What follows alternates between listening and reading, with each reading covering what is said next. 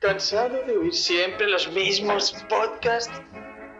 ¿Harto de que streamers y youtubers solo quieran venderte la moto?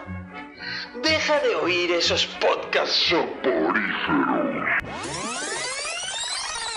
Sed bienvenidos a HDP. ¿Eso qué es? Hoy dormimos poco.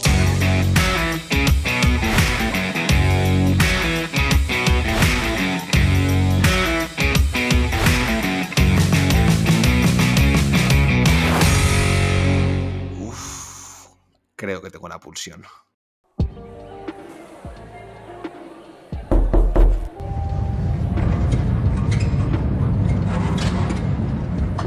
¿Has tenido una semana dura? No te preocupes, relájate, ponte cómodo y bienvenido a nuestro Neon Club.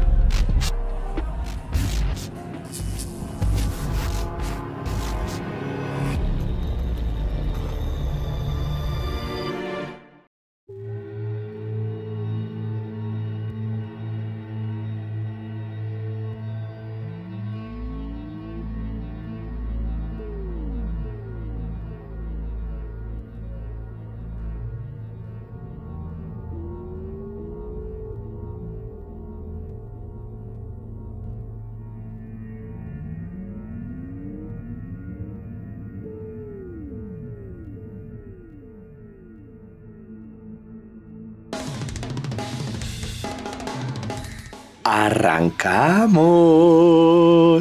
Enciendan los motores y viajemos a una estrella argentea. TKN, Dime, dale al hiperespacio, que si no el viaje se hace muy largo. voy.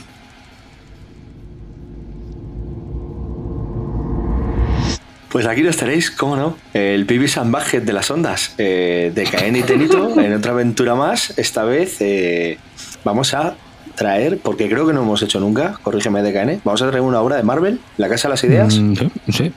¿Es la primera nosotros, pero es la primera, sí. Increíble. Un poco más y llegamos a la tercera temporada para traer a Casa de las Ideas aquí a HDP. Efectivamente. Pero tenemos fetichismos. Eh, es verdad que no hemos traído nunca Marvel, pero Marvel, eh, ya sabéis, por ciertas bilis, ciertas recomendaciones, que aquí hay mutantólogos, hay gente muy de Vengadores. Sí que es verdad que hemos traído series y cine, entonces eh, ya, ya tardábamos en traer nuestro, nuestro material, ¿no? Los cómics. Pero, ¿qué cómic podíamos traer? Pues si hablamos de fetichismos, tenemos que hablar de Daniel Warren Johnson y su trabajo para la Casa de las Ideas, que fue este Bill Rayos Beta. Vete te a parece? Reidil, por favor. Beta, Que me sangran, me sangran los oídos. Yo- Me sangran los oídos cuando oigo Bill Rayos Beta. Pero bueno, mí- lo primero, lo primero, Corvinitas noches, insomnes, porque hemos hecho una presentación un poco extraña, random. Así que, lo primero, buenas noches. Aquí en el hiperespacio más profundo. Eh, lo que te decía, me sangran los oídos. Oigo Bill Rayos Beta y yo no puedo con eso, lo siento. ¿Sabes que, está, ¿Sabes que está a punto de cambiarlo en el calendario solo por darte por culo, tío? ¿Te crees muy listo? Pues no, por favor, no lo cambies. Lo odio a muerte. Es como masacre, o sea, no. Masacre no. Deadpool. Matanza no. Es Carnage. Que no, que no. De todas Ni formas, es que, por de todas favor. formas es que Bill Rayos Beta es un nombre. Es una mierda. Es un nombre así un poco. Yo lo hubiera dejado simplemente Rayos Beta. Le hubiera quitado el Bill. ¿Para qué vas a El poner un Bill, no. nombre? ¿Por qué, por qué un, un Corvinita se va a llamar Bill? Bueno, yo- por lo menos pusieron algo de sentido en el nombre, lo reordenaron y no pusieron Beta Rayos Bill. Oh, hombre, ya, sí. Bueno, solo, O solo sea, faltaría. ya, ya hubiese sido. Pero tú te imaginas que un día viene una, una raza extraterrestre y dicen, ¿cómo te llamas? Y dicen, yo Bill, y yo Jack, yo Murray, yo. Tú, pero. ¿En serio? ¿Habéis cruzado millones de kilómetros para llamaros igual que nosotros? ¿Esto es una decepción? O sea, te dicen, me llamo Rayos Beta, y dices, hostia, es poderoso, ¿no? Pero me llamo poderoso. Bill, tío. Po- Poderosa la fuerza en ti es. Pero Pero no, bueno. no. En fin, al margen de filias y fobias con nombres, Sí, tengo varios. traemos un programa de- de- del bueno del caracaballo, a manos de Warren Johnson. Uy, eso sí, ¿eh? Eh, lo, de, lo de Caracaballo a la orden del día aquí metido, ¿eh? No Sí. por nada. Sí, sí, sí, sí, sí. Además, muy bien metido, ¿eh? Pero bueno, vamos a, a hablar un poquito. Si te parece, primero la sinopsis y luego decimos dónde nos ha tocado la obra y esas cosas, ¿vale? Perfecto. La sinopsis va a ser brevísima, como es la lectura de este TVO. Eh, vamos a encontrar a nuestro amigo Bill eh, embarcándose en un viaje mitológico cósmico en busca de un arma, una identidad y su lugar en el universo. ¿Te parece correcta la sinopsis? Vamos, me parece maravillosa. Yo no lo podría haber definido mejor, la verdad. Esta, esta mañana estaba inspirado. Luego ya se me ha ido Sí, la sí. inspiración. Ya te veo, Garcilaso. Eh, vamos a, a lo de siempre. Eh, vamos a empezar por una palabra para definir esta obra de KN. Una palabra. Mm, uf, una ya sabes que no me suele gustar, soy más de, de, mínimo dos, tres palabras, pero yo esta obra la definiría como macarrada cósmica. Muy bien, muy bien. Yo la voy a definir como acelerada. Mm, sí, puede ser. Y, ahora ya empezaremos a hablar un poco de por qué. Pero bueno, ¿dónde te ha tocado? Hombre, como todas las obras de Warren Johnson, principalmente donde me ha tocado es en el corazón, porque ese dibujo no tiene nombre. Por Dios, qué manera de dibujar monstruos, bichos, onomatopeyas. O sea, hace las mejores onomatopeyas de la historia del cómic este hombre. Entonces, mm, a ver, no puedo decir que uf, me ha tocado profundamente. No, es una obra muy ligera, muy, muy, muy ligerita. Lo bueno que tiene que al ser de un personaje que no tiene un catálogo muy amplio de obras, pues se disfruta mucho. Y sobre todo te deja con ganas, con muchas ganas de más, que es lo que, que yo creo que es lo para mí lo importante de la obra. Que, que te deja con ganas de que venga aquí otra vez Warren y te saque una segunda parte de esto. ¿Y a ti, Tenito? Pues a mí no es que me haya tocado el corazón, pero es muy parecida a mi definición. A mí me ha tocado las córneas, porque es que es imposible no gozárselo con este dibujo y mirar y mirar viñetas y mirar y mirar eh, líneas cinéticas y splash page y, y elementos mecánicos locos y de- violencia y WWE. Hay un par de splash de la nave que simplemente apabullante. Y aquí quiero meterle un palo, otro más, a nuestros amigos de Panini, Bien, porque no puede ser que me saques esta obra en una mierda de rústica. que O sea, me yo la está tengo doblada. sacando aparte, o sea, Escúchame. aparte de que la calidad es la que es, o sea, esta, esta obra se merece que me saques un cartón de estos grandes, a gran tamaño. A- yo creo que ya, o sea, la próxima edición de esto debe de ser una edición a un tamaño un poquito más grande que se pueda disfrutar de, dibujo de este hombre, porque además la obra lo, lo- lo merece. O sea, ya no solo el dibujo, luego la obra en sí, aunque decimos que es muy sencillita, eh, está bien y creo que merece una edición bastante mejor que, este, que esta rústica. Pues ya que estabas ahí hablando de tu opinión, de la rústica, de que merece una opinión mejor y tal, dame tu opinión personal de la obra. Expláyate un par de líneas, hombre. Pues como he dicho, muy, muy divertida, muy ligera, una obra muy cósmica, también, también como no puede ser de otra manera con el personaje de- del que trata. También me gusta el hecho de que saca personajes muy secundarios de, de todo el entorno de todo el entorno de Thor. Tenemos por ahí a, a Lady Sif, tenemos a Scourge, un Scourge que por cierto me recuerda mucho al representado por Cal Urban en, en Thor Ragnarok, que es esa, Eso es cierto. esa tontería, esa estupidez que tiene, la verdad, le, le viene bien porque hace de buen contrapeso con, con Bill.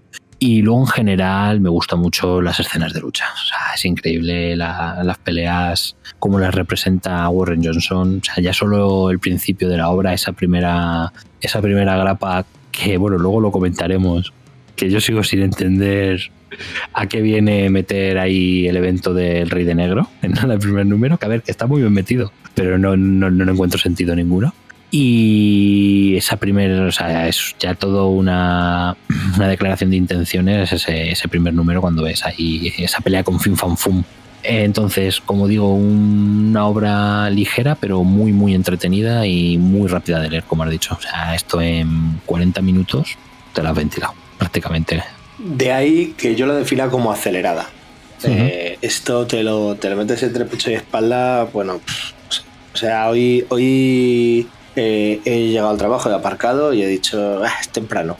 Leo un poco y me he leído un capítulo y habían pasado cinco minutos en plan, Sí, joder, sí. si es que me da ganas de leérmelo entero. Pero es que en, en- en apenas media hora y recreándome en las viñetas, me he leído los dos últimos que me quedaban a mediodía. Aquí tengo, tengo un problema con, con Warren Johnson. Yo lo reconozco. Lo tengo sobre todo en esta obra, que además fue la primera que yo me leí de él. ¿Ah, No había entrado en nada suyo y esto fue lo primero que me leí. Y considero que tiene un guion cumplidor, simplemente en plan, Marvel te hace un encargo y cumples. No se puede decir que es malo, pero es que no es nada el otro mundo. Es una historia súper sencilla y además que no me termino de creer ciertas cosas. Eh, no, no- no que no me las crea, sino que no me las transmite. No me termina de transmitir ciertas cosas. Para ello creo que le faltan un, un par o tres de números. Eh, Esta obra son Sí. cinco grapitas. Yo creo que a lo mejor en ocho, siendo Warren Johnson, eh, que no te estoy pidiendo 60 números como te pido en Extremity, pero creo que en ocho números le hubieras dado Sí. más profundidad y me hubieras hecho más creíble ese dilema de, de- del amigo Rayos. Y lo que es innegable es que el apartado gráfico es, es- es una cosa de otro universo. De hecho, yo releyéndola, perdón un segundito, Sí, sí, releyéndola, sí. creo que es la obra que gráficamente es más potente de todas las que me he leído. Entre Extremity, Guerra, eh, Tierra Muerta, Murder Falcon y esta, aquí le he visto algunas cosas. Aquí algunas cosas que le he visto. eh, en la primera lectura que hice, yo creo que no se las vi. Yo, a ver, estoy casi de acuerdo contigo. Yo me he quedado con Tierra Muerta, creo, antes. Uf, a mí Tierra Muerta me, me- me explotó la cabeza, esa obra. Y respecto a lo que decías de lo del número de, de grapas de la obra, estoy totalmente de acuerdo. Pero es que encima realmente no son 5-5, son 4. Porque la primera te la fumas. Nada, no son nada. O sea, la primera te la fumas porque es un prólogo, muy prólogo, que simplemente te sirve para poner en acción al personaje. Pero que realmente no ocurre absolutamente nada que luego tenga que ver con la obra.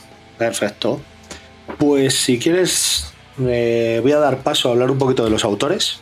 De Sí. los autores, y hablo en plural. Eso es, sí. porque eh, aunque Daniel Warren Johnson es guionista y dibujante, me parece que hay que también nombrar el trabajo de Mike Spicer. Sí, totalmente. Eh, esto es un tándem, eh, ya lo hemos visto, que bueno, Mike Spicer es el que le colorea en todas sus obras, incluso me en las que dibuja él, eh, y es de solamente guionista, como la de Jurassic League, pero creo que merece la pena hablar de los dos. Empecemos por eh, Daniel Warren Johnson. Voy a dar un poquito de su biografía también, hombre, para que veáis que hago mis deberes, para que, Joder. para que algunos maestros del Kung Fu se sientan orgullosos de mí. Extasiado me hallo. Sí, esa es la referencia que estaba buscando. bueno, eh, nacido en Chicago, cuenta que su primer contacto con el cómic fue Calvin y Hobbes de Bill Watterson. Vaya Ojo. Bill. Vaya Bill, eh. Vaya Bill, eh. Izquierdo, izquierdo estará contento con eso. Efectivamente. Calvin y Hobbes. Parece ser que nunca tuvo un buen feeling en el tema de los estudios, de las aulas, eh, las clases, eh, donde sí eh, tenía buen feeling y, y le gustaba y lo disfrutaba y andaba a tope, eran las clases de dibujo que daban en el Centro de Arte Local de Massachusetts, el tío. Se ve que la trigonometría, las derivadas, eh, los idiomas y la historia, esto no, no terminaba, ¿no? pero el dibujar, pintar- guay. No pintaría Eh, grafitis, por casualidad. ojalá. Que, uno- que, que te haga uno en la pared de tu casa, ¿no? Oja- ojalá. en mi espalda, si quiere también. Eh, acudió a la Universidad de Chicago para formarse como eh, profesor de arte, como maestro de arte. Pero eh, esto no le terminaba de gustar. Compaginaba este trabajo con el de camillero en un hospital. O sea, tenía Oh, el no tío. jodas, vamos. El No tío estaba un poco ahí atrapado en, en un mundo que no le terminaba de gustar, ni por un oficio ni por otro. Y me encanta este, este giro de acontecimientos, esta historia, porque el tío ya estaba ya casado, cuando ya estaba de camillero y demás, y su mujer le propuso un trato. Ojo, cuidado, porque aquí vamos a... A ver, a ver. Sorpréndeme. Le dijo a la tía, mira, tenemos dinero suficiente para vivir tres meses sin que tú trabajes. Joder, tampoco mucho, ¿eh? En esos tres meses, dedícate todo lo que te dé la gana a dibujar, al arte y, y a todos los encargos que te pidan. Si logras salir adelante, guay. Si no, deja ya tu puto sueño de mierda y ponte a trabajar en serio que necesitamos pasta. y Daniel Warren Johnson se lo tomó en serio y dijo, voy a por todas. Entonces eh, empezó a hacer trabajos de diseño gráfico, ilustración, publicidad, todo de manera independiente y publicó un webcomic llamado Space Mullet. Este Space Mullet lo compró Dark Horse y lo metió en su serie de If True Stories, y lo empezó a publicar de manera mensual, lo que le permitió una mayor carga de trabajo, tampoco que fuera mucha pasta, pero ya tenía un ingreso eh, mensual fijo. También con Dark Horse publicó su segundo TVO que es Green Leader, un fan cómic del universo de Star Wars y Alabaster. O sea, mezcló dos universos en uno y, se lo publicó Dark Horse. Y ahora sí llegamos al 2015, donde presenta una cosita llamada Extremity y Skybound le dice, pongo la tela, pongo la tela y públicame Extremity aquí. A partir de ahí, el resto, lo que ya sabemos, eh, Marder Falcon, luego ya empieza a trabajar en Marvel y DC, que le deja juguetear con, con este Rayos Beta y con Wonder Woman, y un autor que hoy en día trabaja muchísimo en el indie. Eh, La Flota Fantasma, con Cage. Con, con, Cage, ahora está publicando el Dua Powerbomb, hizo también solamente de guionista la de Jurassic League, o sea, ahora es un tío que ya ha empezado a tener un nombre importante y, y sobre todo que bueno, que va a Marvel y sí, le deja jugar con este, pero fue a DC y le dejaron jugar con Wonder Woman, ¿eh? Para sacar una historia independiente de ella, o sea que un tío que ya empieza a tener un caché con el que le dejan, le dejan hacer un poco lo que quiere y, y que todo lo que publica se está vendiendo como churros. Sí, es cierto que se ha hecho ya cierto renombre en los últimos años, pero ¿no te da la sensación de que tiene pocos trabajos publicados hasta la fecha? O sea, que realmente es una persona que, que elige muy, muy, mucho eh, lo, que va a hacer, o sea, no, no, se mete en obras así porque sí, ni... O sea, hay otros autores que los empiezas a ver en un lado, en otro, en esta obra, en la otra. Este no, este parece que, que selecciona mucho lo que hace. Eso y que no realmente no sé si sus tiempos de, de trabajo, tanto de escribir el guion como luego a la hora de dibujar. No sé si es un tío que dibuja muy rápido o es más bien lentorro. Que eso podría ser también una explicación de por qué a lo mejor mm, su trabajo no, es más prolífico. Sí, creo que tienes tu punto de, razón. Eh, también hay que ver que este tío es muy joven, eh, le queda mucha carrera por delante Y, y que a lo mejor de estas personas, vamos a especular, a lo mejor de estas personas que, oye, está vendiendo bien y no tiene la necesidad de estar sacando. Porque yo lo que veo de este tío es que le mola mucho trabajar guion y dibujo. Sí. Si solamente tirara, si solamente, por ejemplo, dijéramos, voy a sacar una obra dibujada, pero quiero escribir otras cuatro más para otra gente, podría tener muchas más obras.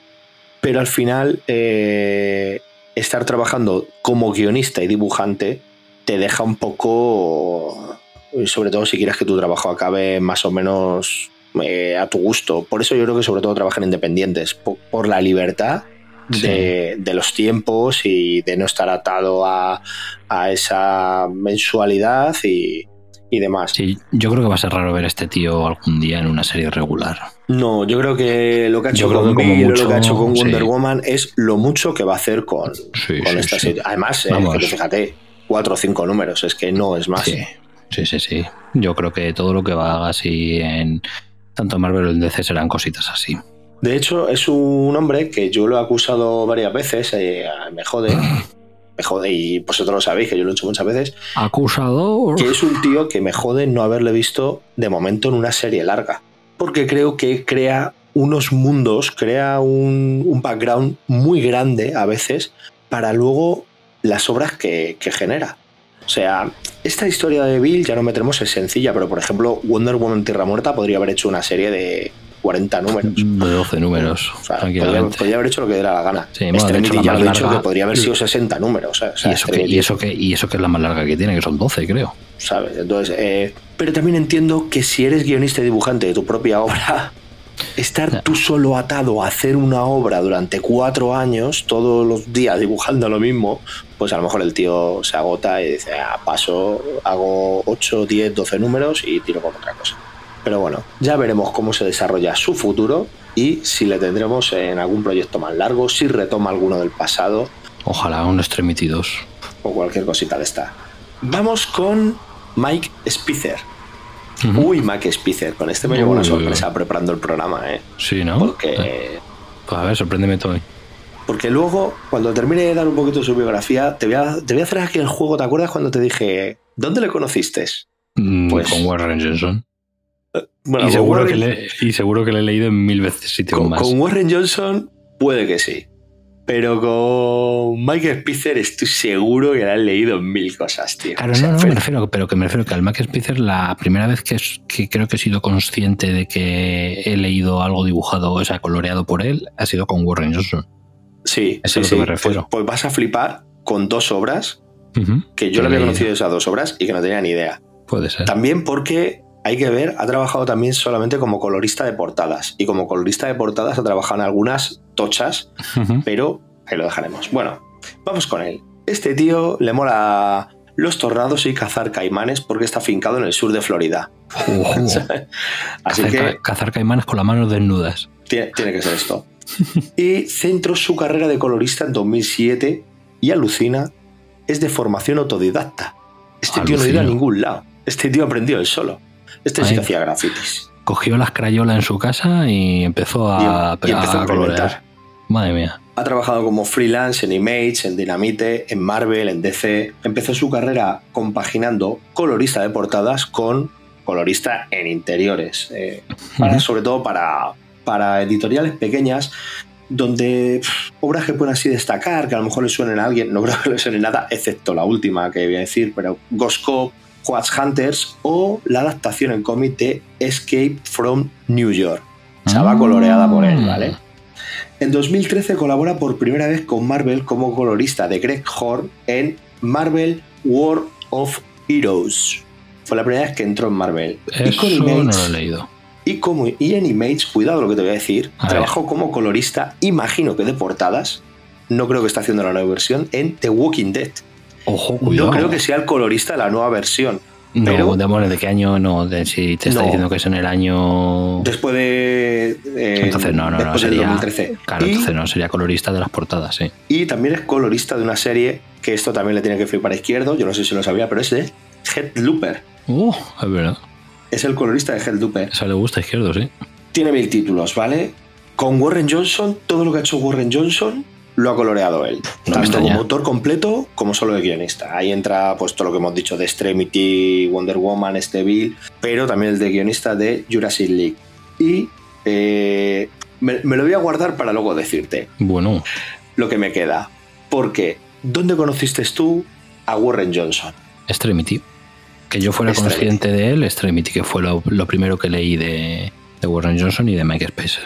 Vale, yo sabía que este hombre había hecho Extremity y había hecho Mar del Falcon, pero la primera vez que le leí fue en Bill Rayopeta. Eh, otros sitios donde ha trabajado eh, este amigo Daniel Warren Johnson. La serie Agentes de S.H.I.E.L.D. de 2015 a 2017, ahí Vale. estuvo metido La de guionista. Eh, bueno, eh, la serie está de Alabaster de, de Dynamite, de, de Dark Horse, perdón. Ujú, También ha trabajado en el Batman Black and White de 2020 ujú. Ha trabajado eh, Broken Frontier Anthology, en Noches Oscuras de Metal, Ojo, cuidado. ¿sabes? Le tengo borra en mi mente ese evento. Eh, no sé qué más me puede quedar por aquí. Ah, Deadpool, Black, eh, Black White and Blood, también. Ujú, La Eh, antología. del metal, el metalverso. Esto aparte de sus obras, ¿vale? Eh, Estoy diciendo así de Marvel y DC. En 2022, en Hulk vs. Thor, eh, la guerra de Banner. Ujú. Sí, eso es de la Eh, nueva etapa. Es de un crossover que hay entre Hulk y Thor, precisamente las dos series de Donny Cates en la etapa nueva de, de Thor. En Quake Shield, 50 aniversario. En Seal, Historia Secreta. Madre mía. En el nuevo siniestro de los 52, en el anual. Bueno, pues en Superman Red and Blue. Bueno, pues así. En unas cuantas. No, no vamos a decir muchas más, pero Mike Spitzer dices que le conociste con Warren Johnson. Vale, vas a flipar. Es el colorista de Stillwater. Ah, bien. Oh, bien. Pues Vale. solo pasa por no fijarme. Es colorista en The Terrifics. La Vale, serie la de- la donde de el líder era Mr. Terrific, ahí. Es el colorista del Swan Thing de Ranube. Vale, esa no la he leído, pero tengo muchas ganas de leerla y diciéndome eso más todavía. Es el colorista de Los Nuevos Cuatro Fantásticos Camino al Infierno. Camino Que es una serie donde los Cuatro Fantásticos son Spider-Man, Loveno, Ah, Hulk y el motorista fantasma. Madre mía, no sé cuál es. Pero te voy a decir dónde posiblemente le vi coloreando por primera vez y no tenía ni idea. el número 11 de Ciencia Oscura va coloreado por él. Venga, hombre, ¿sí? Sí, tío. Joder, pues le Como leí mínimo el esto. 11, ¿eh? Porque le he visto que coloreó en Ciencia Oscura, en Ciencia Oscura, pero cuando me puse a buscar, abrí el primer integral tocho mío Ujú. y, Del 11. y venía que solo había coloreado el tomo 11. Eh, bueno, aparte de ahí, en Marvel y DC, un montón. Action Comic, eh, volumen 1. Age on X-Men. El Ant-Man de 2020. El Batman Beyond, volumen 6 de 2016. En el Batman Saga de Tom King.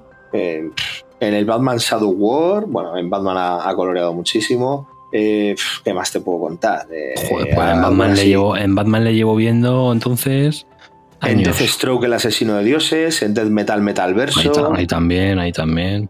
eh, que puedas conocer, ¿vale? Porque quiero que todo. en Green Arrow, el especial del 80 aniversario, en Guardianes de la Galaxia, en el anual de Guardianes de la Galaxia, Madre de o Dios. sea, en, ha estado súper metido, ¿eh? En, en Joker Sí, sí, Rompecabezas también, es Instantáneas Marvel de de- 2020-2021, Del año pasado. eh, La ira de Eternal Warrior de, de Valiant. La muerte del Doctor Extraño, en la adaptación de Mad Max Fury Road, Joder.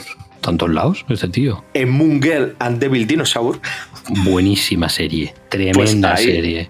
Ahí también ha estado el tío metido, o sea que en una miniserie de Nebula, Madre mía. No, no, Locura. me, me dejas impresionado, ¿eh? locura. Esto es lo típico, pues que a lo mejor no es el colorista habitual, pero colorea ciertos números o cierto tal. Eh, o sea, creo que por ejemplo la de en la de The Walking Dead, que Sí. colorea portadas, es que ni está acreditado. Vale, tela. Imagínate el, el nivel, pero bueno. Estos son eh, Daniel Warren Johnson y Mike Spicer. Seguro que Mike Spicer le, veis, le, le lleváis viendo colorear media vida y no lo te sabíais. y ni se había Me dado cuenta. Me, me encanta sacar estos datos eh, yes. Sí, sí, sí. Me has dejado loco como cuando fue. ¿Con quién fue? Con ah, con Bengal. Con bueno, Bengal. con Bengal me- y con, y con la. Remender que te dije que había participado en videojuegos y en cine y tal. Sí, bueno, o sea, sí, pero bueno, eso vale, pero lo de Bengal, como este, me sí. dejaste loco. Pues igual.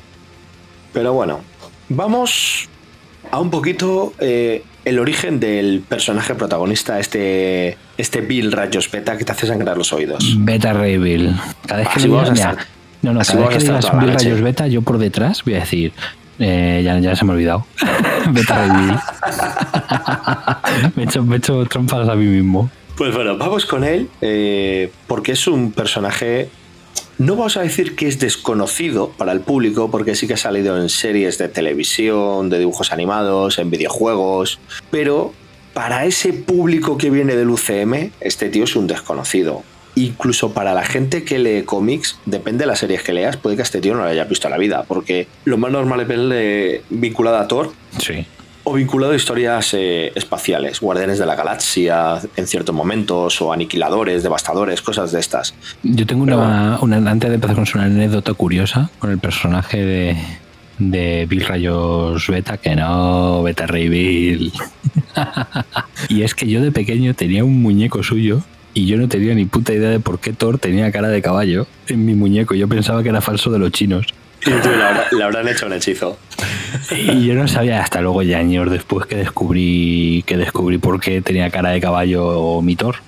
Y he de decir que es un personaje que, como dices tú, no es muy conocido por el público general, pero llama muchísimo la atención de los niños. Sí, es que. Es que llama la- es, es que su, es que su muy aspecto llamativo. es, Sí, es sí, muy sí. llamativo, sí. La verdad es que. Bueno, me parece que fue en el, en el programa de Guardianes que hicimos, ahí decía Joel, yo no sé por qué, pero estaba de repente esperando que alguien relinchara. Ya te digo, y apareciese por ahí. oh. Y apareciera por ahí en, en- en esa pirámide del alto evolucionador, apareciera un, un Bill Rayos Mm. Beta. Bueno, ya aparece su, su cabeza, ya aparece en Thor Ragnarok. Sí, eso, es cierto. Eso es cierto. Pero bueno, vamos con eh, Beta Ray Bill. Ahora dilo tú Mm. al revés. Bill Rayos Beta. Claro, a saltar a las 7 de la noche. Debutó en la edad de bronce de los cómics, en el poderoso Thor 337 en noviembre de 1983. Y fue el primer ser fuera del mundo nórdico, fuera de Asgard, en ser digno del- de, empuñar el Mjolnir. Más tarde se le otorgó un martillo propio, Stonebreaker. ¿De dónde viene todo esto? Pues viene de una historia en la que Sil descubre que viene una raza alienígena a la Tierra y le manda a Thor eh, a investigar. Thor llega allí y como que se reconocen hostilmente ambos, ¿no? Y hace, hace lo que suele hacer Thor. Primero Lanzar el martillo. y- primero lanzar el martillo y luego preguntar ya. Entonces, eh, lanzando el martillo y liándose a mamporros con la flota que viene, se despierta este Rayos Beta, que estaba en animación suspendida y que es el campeón de esta raza alienígena. Le mandan a luchar contra Thor, se lían a, a Joyas eh, desde la nave es, eh, es, Scalbut. Scalebut. Pues yo creo que sería Scalebut, ¿no? Sí. Nombre extraño, Eh, sí. En esta pelea en la galaxia, esto es cosa de, de los años 80, se acercan a la Tierra y el martillo de Thor se activa, por lo que se convierte en Donald Blake otra vez y deja de ser Thor. Pero es realmente, sí. A ver, esto te voy a hablar de memoria. Juraría, ¿vale? Que durante la pelea con Bill se le cae el martillo a, a Thor, ¿vale? Durante la pelea en la Tierra. Y el problema es que tenía una maldición por Odín en la que si soltaba el martillo durante más de 60 segundos se convertía en Donald Blake. Entonces creo recordar, ¿vale? Esto lo estoy diciendo de memoria, que durante el transcurso de la pelea el problema es ese, que se le cae el martillo y se termina convirtiendo. Puede, puede que sea así, porque al final lo que pasa es que es Bill el que coge el martillo, porque él. Alucina como diciendo, coño, este tío antes era Todo fuerte. alto, rubio y tal, y ahora, y ahora se ha convertido en, un hombre cojo. Entonces coge el martillo y, y esto es una sorpresa porque de repente se, se ve que es digno de portar el, el Mjolnir. Todo esto hace que, que se presenten ante, ante Odín y diga Odín, coño, este Corvinita, que es la raza de, a la que pertenece Bill. Es capaz de levantar el Mjolnir. Entonces le forja un martillo eh, que lo forja igual que Mjolnir, lo hace de la, de la, misma, de la misma estrella.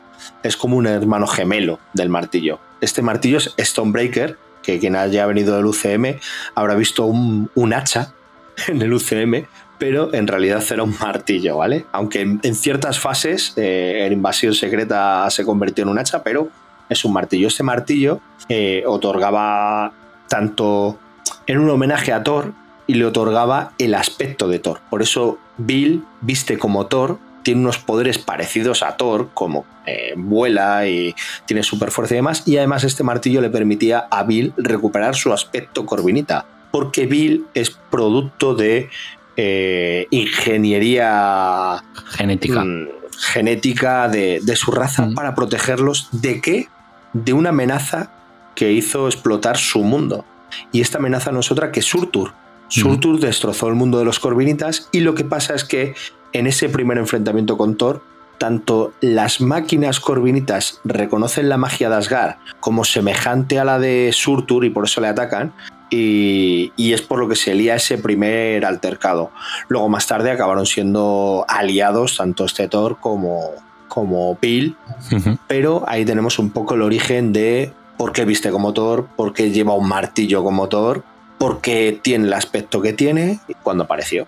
Aquí solo nada, solo puntualizarte que cuando vuelven de la Tierra, antes de que les dé de que le haga a Odín el, el Stonebreaker, lo que hace Odín es eh, como una especie de competición porque le dice, porque Beta le va diciendo que, que, claro, que él ha podido levantar el martillo y que es digno de, de portar el Mjolnir. Y entonces le, Odín le dice que la pelea no ha sido justa porque eh, Thor estaba bajo el influjo de- del hechizo este que le hacía perder sus poderes. Entonces, ¿qué hace? Le quita la limitación ahí, le quita lo- los topes, le quita los topes a. Thor, como las motos, como los vespinos, y los manda, macho, a un planeta, a un planeta de, de volcanes que está como, como en, en- en- en ebullición, iba a decir. Sí, en erupción. En erupción constantemente. Y bueno, ahí tiene una pelea de la hostia, tal, no sé qué. Y al final termina ganando Bill porque Thor eh, se ve afectado por las altas temperaturas. Y él, al ser un más, bien, más bien porque eh, Bill no se ve tan afectado, claro, no se ve tan afectado. Eso es, al ser un, eso es, al ser un corvinita. tiene más resistencia a ese calor. Eso es. Y al ganar el combate es cuando Odín le, le obsequia con, con Stonebreaker. Pues vamos a otra parte importante que vamos a encontrar dentro del cómic, porque eh, Bill tiene Stonebreaker, el cual le permite pelear como si fuera Thor, pero también le permite cambiar a su aspecto más humanoide, más, más bello, por así decirlo. Menos feo. De, de Corvinita. Y el problema que nos vamos a encontrar en este cómic es que ya no tiene ese martillo y ya no puede cambiar de aspecto. ¿Por qué no tiene ese martillo? Pues eh, simplemente vamos a contar que en la época más reciente de, de Thor ha sido Heraldo de Galactus y volvió a enfrentarse a, a Beta. Eso es. Durante este combate, eh, Bill acaba otra vez como cogiendo el Mjolnir, acaba arrebatándole el Mjolnir y entonces Thor lo que hace es llamar Stonebreaker, pegar con Stonebreaker a- al Mjolnir y revienta el Stonebreaker. Por lo que Bill pierde su martillo, pierde su Stonebreaker y pierde la posibilidad de recuperar su aspecto menos equino Y pierde la batalla. y pierde la batalla. Sí, eso es. De hecho, le ¿Alguna salva. cosilla más que, que le sal- puntualizar en no, este punto? No, que, que le salva a Lady Sif ahí sobre la bocina.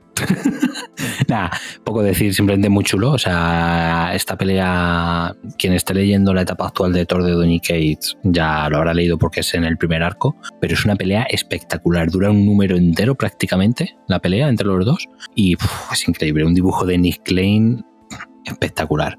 Y he de decir que hay un. que mola mucho ese detalle porque hay una viñeta en este Beta Bill en el que Warren Johnson recrea justo el momento en el que le rompe el martillo y se ve que el tío se ha visto, o sea, se ha leído el cómic porque justo recrea con su estilo exactamente la viñeta igual a como la hace Nick Klein en, en el cómic de Thor. O sea, es justo la misma, esa misma, mismo enfoque, mismo todo, pero con el estilo de, de Warren Johnson. Y es un detalle a tener, a tener en cuenta. O sea, se ve que el tío, que además se ve a, lo largo de, a lo largo del cómic, de- se va viendo de los cinco números, pequeños detalles, pequeños easter eggs que te hacen ver que al, al menos se ha leído se ha leído los primeros por lo menos 15 números de, de la etapa de, de Thor, de Cates, porque sí que se ven detallitos que la, que la enlazan. Aunque no tienen, o sea, realmente son detalles que no tienen mucha importancia en la trama, salvo a lo mejor uno, sí que son detalles que, que si te estás leyendo Thor dices, ah, mira, pues esto está ocurriendo justo en este momento.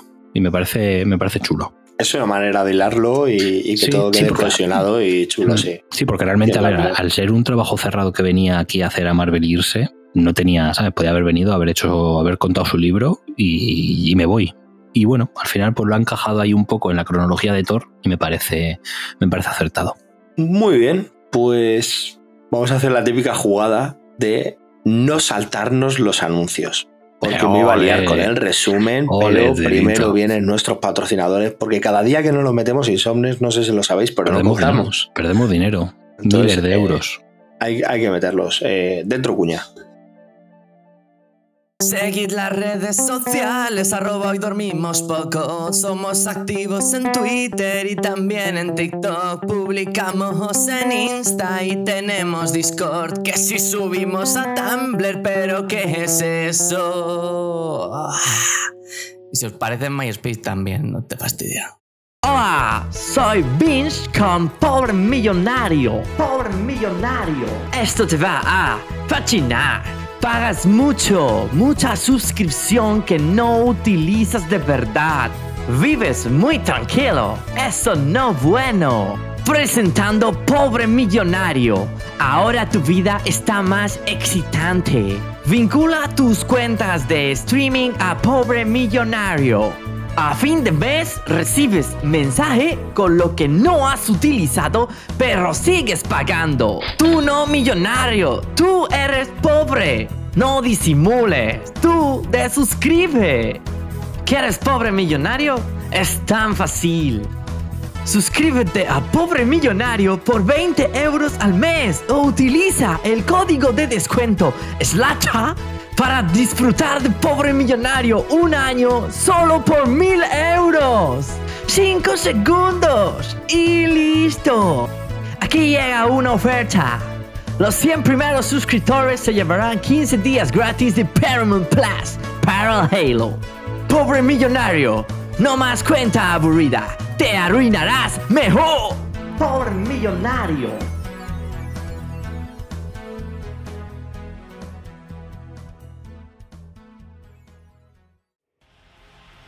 Ya estamos de vuelta. vamos a empezar con nuestro resumen de este Estrella Argentea. Para comenzar vamos a ver un poquito eh, ese Bill Corbinita bello eh, con su madre y al cual le dicen que has elegido para algo. Esto es un recuerdo que está teniendo el propio Beta antes de una batalla. Le vemos preparándose, le vemos, eh, le vemos una imagen muy triste mirando una pared llena de armas, pero ahí no está Stonebreaker. Está la, la marca del polvo del Stonebreaker. Pero está preparando una defensa de Asgard porque se viene un ataque. Y la está preparando junto a la bella dama Sif, archiconocida en el UCM, y que ya nos has dicho que le salvó por los pelos de Seraldo llamado Thor. Nuestra querida Lady Shift. ¿Crees, te apetece que te cuente alguna cosita de, de Lady Shift? Pues sí, porque aunque sea un personaje que tienes un poco más calado por el tema de, del UCM, pero siempre está bien conocer un poquito los orígenes y ver si, si se basaron en ellos o se los pasaron por ahí. Nada, como dices, Lady Sif, personaje interpretado en el UCM por Jimmy Alexander. Y que es cierto que las primeras películas sí que tuvo un poquito más de, de peso, por así decirlo. Llegó a salir en la serie de Agentes de S.H.I.E.L.D., ojo, llegó a salir un par de capítulos. Es cierto, lo había olvidado. Ojo, cuidado. Ojo, eh. Pero luego es verdad que perdió bastante peso. De hecho, en la tercera creo que ni sale en Ragnarok y luego la recuperan para la causa en Thor Love and Thunder. Pero bueno, es un personaje, como decimos, muy ligado a Thor desde, desde sus inicios prácticamente. O sea, yo la recuerdo toda la vida como secundaria en Thor. Por así decirlo, es pues la guerrera asgardiana, compañera, amiga y amante en ocasiones de, de Thor. Y eh, su primera aparición fue en Journey into the Mystery 102 allá por los lejanos 60 y es un personaje creado por Stan Lee y Jack Kirby. Ahí, ahí es nada. Como te digo, ha sido un personaje recurrente a lo largo de los años siempre en las colecciones de Thor. En mayor o menor medida ha aparecido como, como un secundario y bueno, como decimos, siempre ha sido pues la fiel amiga y, y compañera de, de Thor. Poco, poco más que comentar de, del personaje de Lady Sif. Uno, uno de los pocos asgardianos que, que son diferentes junto a los tres guerreros estos. Sí. Porque el Sí, resto sí, son sí, todos asgardianos random número 115 y todos Efectivamente. como siempre. Pero bueno, retomemos la defensa de Asgard. Y es que están convocando a las tropas, se están alineando en el muro, se están preparando para algo verdaderamente tocho. Bill está dando un discurso poniendo a sus tropas ahí a tope, eh, enfervorizándolas y de repente un puño gigante atraviesa la muralla, Bill sale por ahí volando y no es otro Buenísimo que momento. Fin Fan Fum. Pero ¿quién es este? ¿Quién es este Fin Fan Fum de KN? ¿Qué nos puedes contar de este dragón con una espiral en la frente? Pues efectivamente, bueno, la espiral en la frente la trae, no, no viene de serie, la traen este, para este numerito, porque nuestro amigo Fin Fan Fun, el dragón alienígena, está, está, ¿cómo se diría? No me sale la palabra, maestro Tenito, está influenciado, viene influenciado por el Rey de Negro, que justo era un evento en el que ese momento ahí en la Tierra estaban los héroes luchando contra él, y era lo que yo decía que aquí meten con un poquito de calzador. Entonces, personaje de Fin Fan Fum, pues como digo, es un dragón alienígena de una raza de conquistadores espaciales que vinieron a la Tierra y ¿sabes qué usaban para controlar sus naves espaciales en las que vinieron a la Tierra, Tenito? Sorpréndeme, por favor, porque no lo voy a acertar, estoy seguro. Diez anillos. No sé si te suena. ¡Oiga! Ojo, ¡Ojo! ¡Ojo! Ojo, esto es muy interesante, ¿eh? Sí. Diez, diez anillos como, como los del mandarín. Sí, señores. De, de aquí, de aquí vienen. Y bueno, es un villano recurrente tanto con Iron Man como, ton- como con Thor. Eh, como digo, ha salido como villano en mil veces en las colecciones. Mm, Así como mm, cosas curiosas que contar. El coleccionista lo tuvo encerrado en su colección durante años. ¿Y Allí se, no? se lo llevó. Estuvo también encerrado en la isla de los monstruos. Esta que hay en Marvel, se lo llevaron los cuatro fantásticos para allá. Y nada, eh, su primera aparición fue en el año 61, ojo, en el Strange Tales número 89. De la mano, otra vez más, de Stan Lee y, Kirby. Como, como no, no podían ser otros los que hubieran creado el personaje. Y poco más que contar del personaje. La verdad es que no tiene mucha más historia más allá de lo que, de lo que te contamos, de villano recurrente y, y eso, un, dra- un dragón alienígena que siempre impresiona bastante verlo, la verdad, cuando aparece. Y aquí aparece, vamos, por la puerta grande. Influencias de, del cine asiático de la época de años 60 muchísimas, aquí a- influencias. A dar sí, sí. Es, a mí, mira, fíjate que no me sorprendería. Lo que pasa es que, bueno, no porque es muy anterior, pero a mí me recuerda mucho a Senron. Lo que pasa que Senron, el de Dragon Ball, es muy posterior a, la creación de, de Fin Fan Fum, pero me recuerda mucho. Claro, pero igual que te puede recordar mucho, porque a mí me ha recordado también mucho al dragón de- del poder del fuego, Hmm, también, sí, ¿Sabes? al dragón que sale ahí, sí, sí, sí. al final. Cierto. Pero bueno, no abandonemos tierras asgardianas porque en el fragor de la batalla y con nuestro amigo Beta haciéndose el héroe destrozado y diciendo ven aquí dragón que te voy a dar lo tuyo y el otro le dice cara caballo te voy a devorar, eh, aparece Thor y le roba la gloria. Joder, Pero así. O sea, en un interruptus total le cae un rayo a Fin Fan Fun. eh, Thor aterriza con su coronita mierda en la frente de soy el Sí. rey y todo el mundo le alaba, le cogen y le sacan a hombros.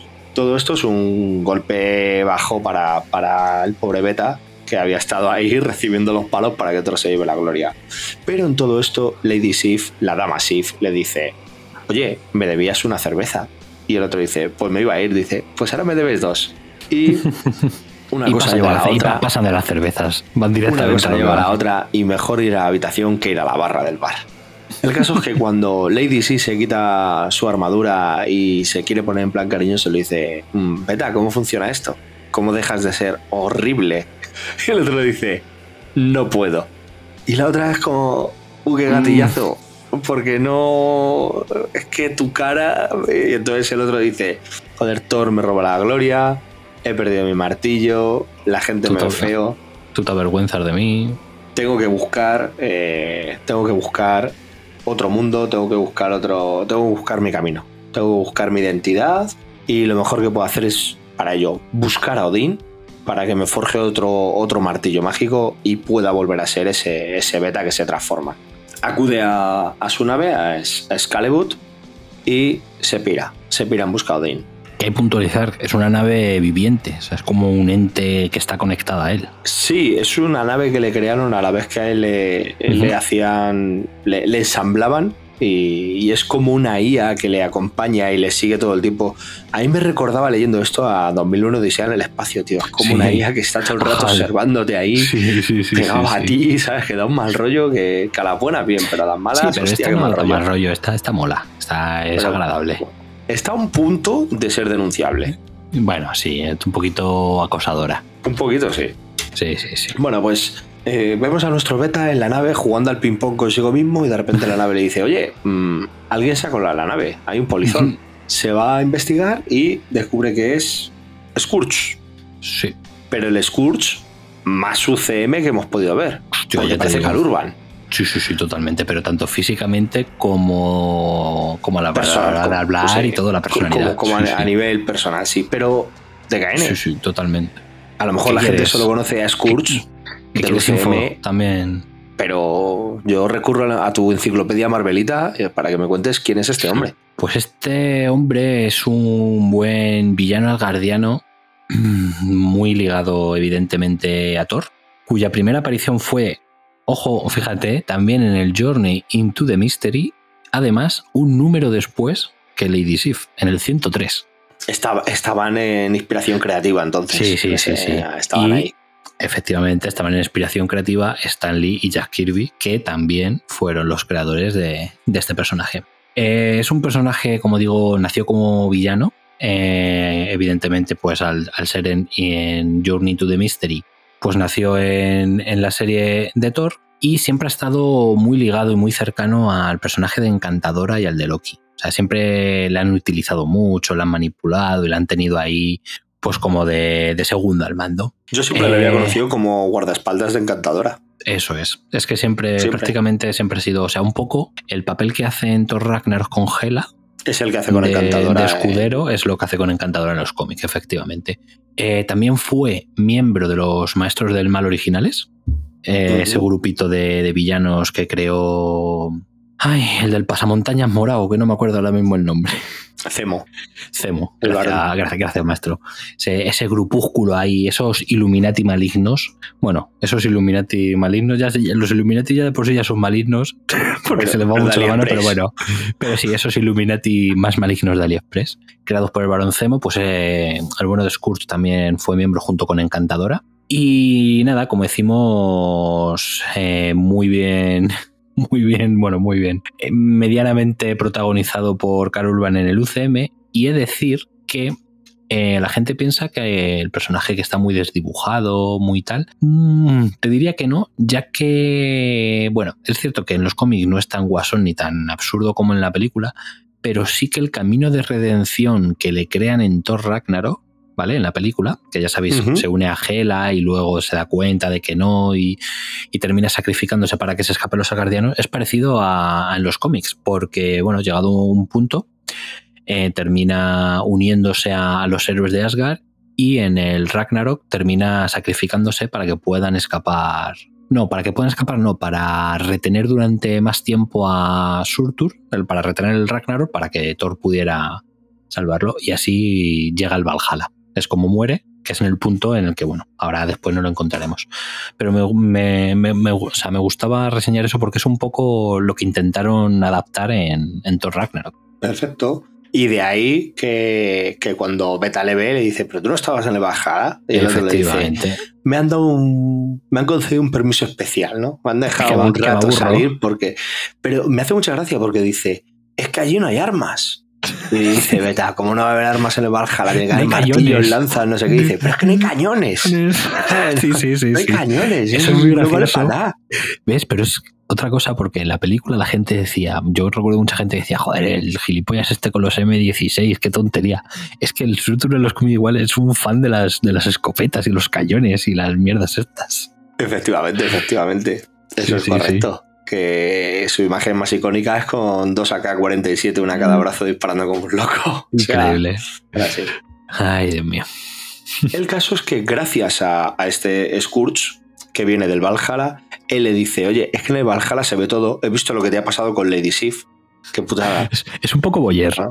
Es Aquí un poco todos son muy Skrull. boyer. La- nave es boyer y Skrull sí, también. Sí, sí, sí. Pero eh, antes de que Beta le pegue una hostia por ser un boyer y querer ver a, a cabalgando, le dice, pero escucha, escucha, que hasta bien. Joder, tira. Le dice, oye, pero escucha, que sé dónde está Odín. ¿Y Odín dónde está? En un bar. Sí. ¿Dónde puede estar un guardiano? En un bar En un bebiendo, bar. tío. Que esto muy bien hilado con la serie de Thor.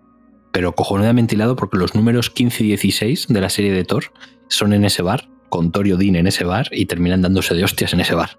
Entonces Que mola. bar y influye a darse de hostias ese bar. Sí, sí, sí, está muy bien. Porque cuando llegan Scourge y, y Beta, eh, o sea, es prácticamente llegar y alguien dice, gana caballo. y se lea una pelea de bar ahí, pero al más puro estilo western, total.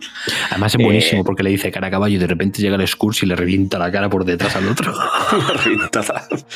Bueno, ya hablaremos más en detalle de esa pelea luego, pero Increíble. simplemente nos va a dar pie a la presentación de otro de los personajes de este grupo tan raro que se está formando, y es, Ya te digo. y es Pip. Pip, Pip el troll. Ya te digo. Este Pip también ha salido en el UCM para quien se queda a ver las escenas postcréditos. Sí, de Eternals.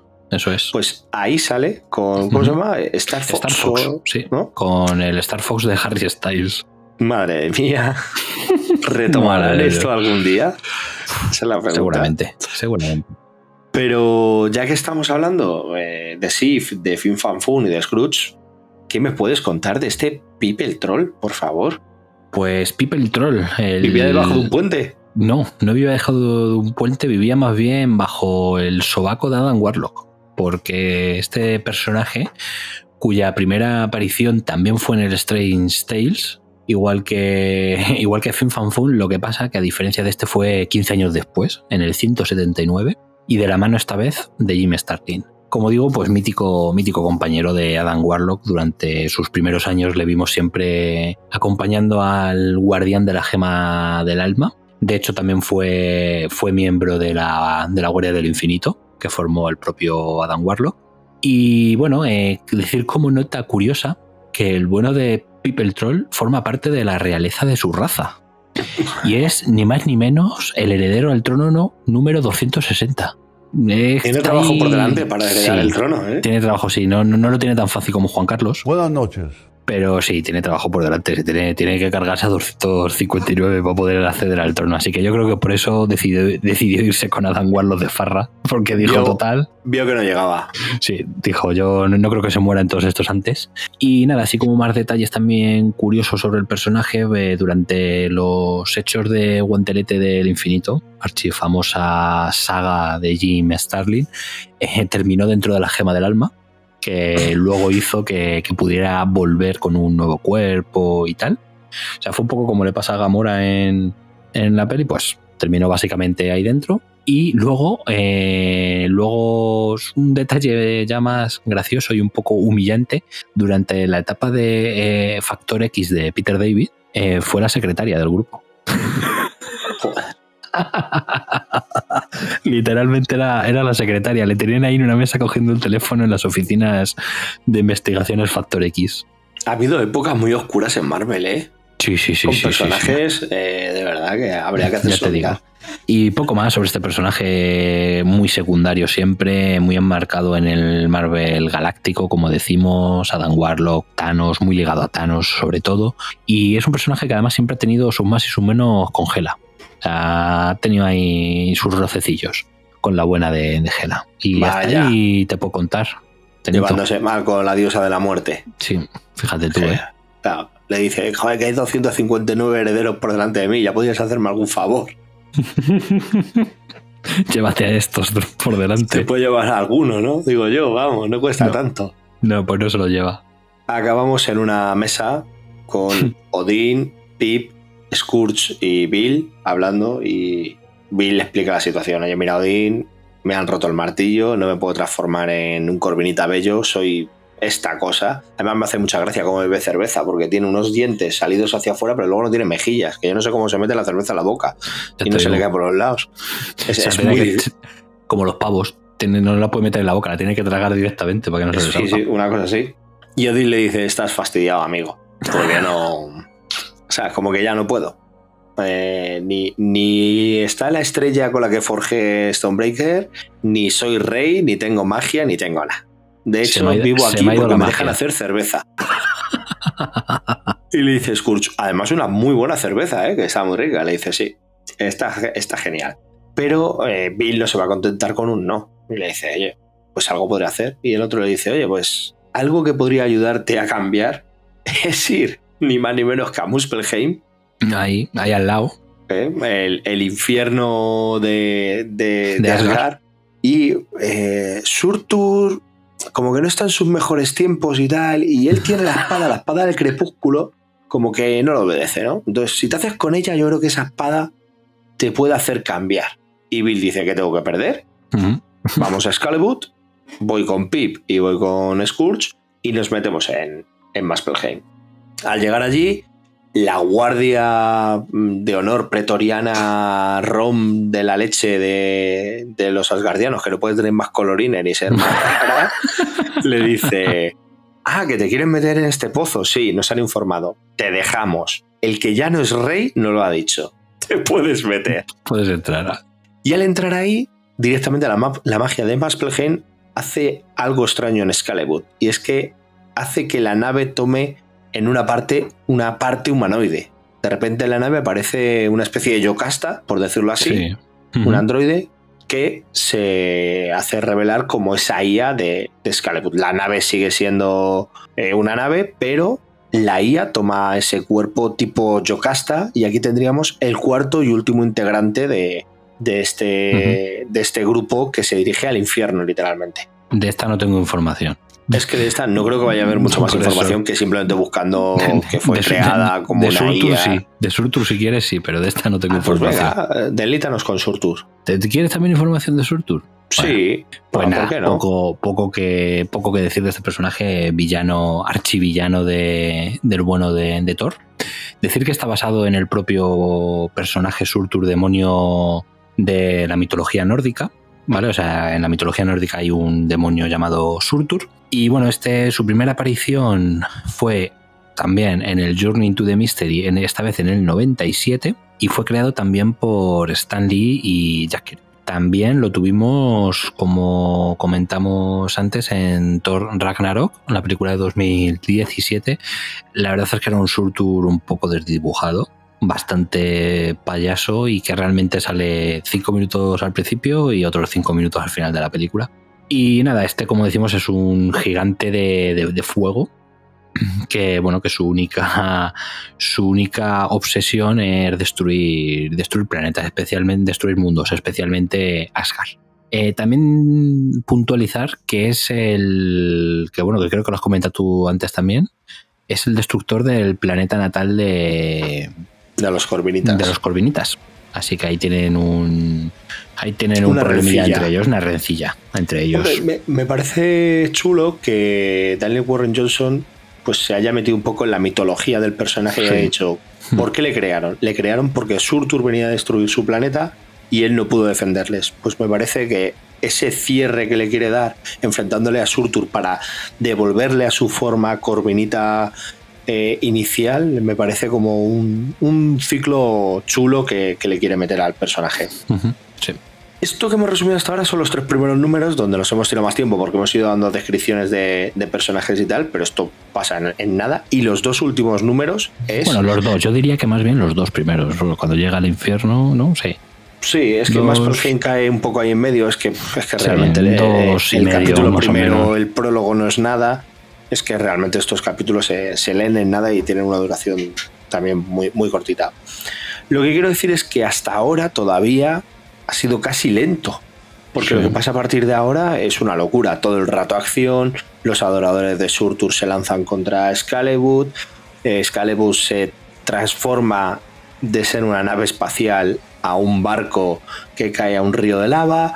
Cuando los demonios rodean el, el, barco y están a punto de tomarle, se transforma en un submarino para hundirse en la lava porque hay como una especie de sumidero por el que cae la lava y le dicen, te tienes que ir al nivel más bajo que hay.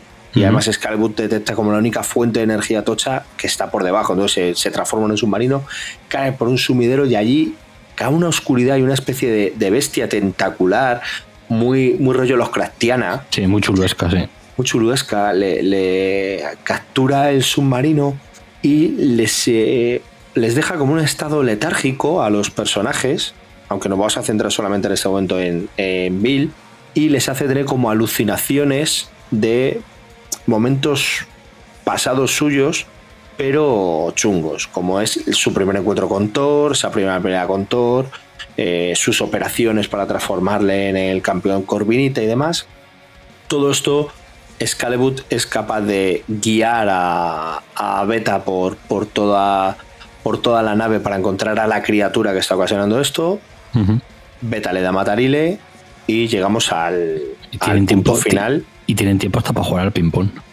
Hombre, desde luego. Me encanta que jueguen al ping-pong porque les humaniza muchísimo. Totalmente. Además, tiene ahí, tiene ahí unas paginitas, ah, justo entre medias de todo esto que has contado a lo largo de esto, tiene unas paginitas ahí con Excalibur muy chulas en las que los ves ahí a los dos interrelacionarse y tal. Cuando, por ejemplo, como te digo, cuando están con el ping-pong y tal. Y es chulo porque hay, bueno, por lo menos a pesar de ser cinco numeritos y ir todo tan rápido, ahí te dan unas pildoritas de profundidad al menos con eso. Correcto.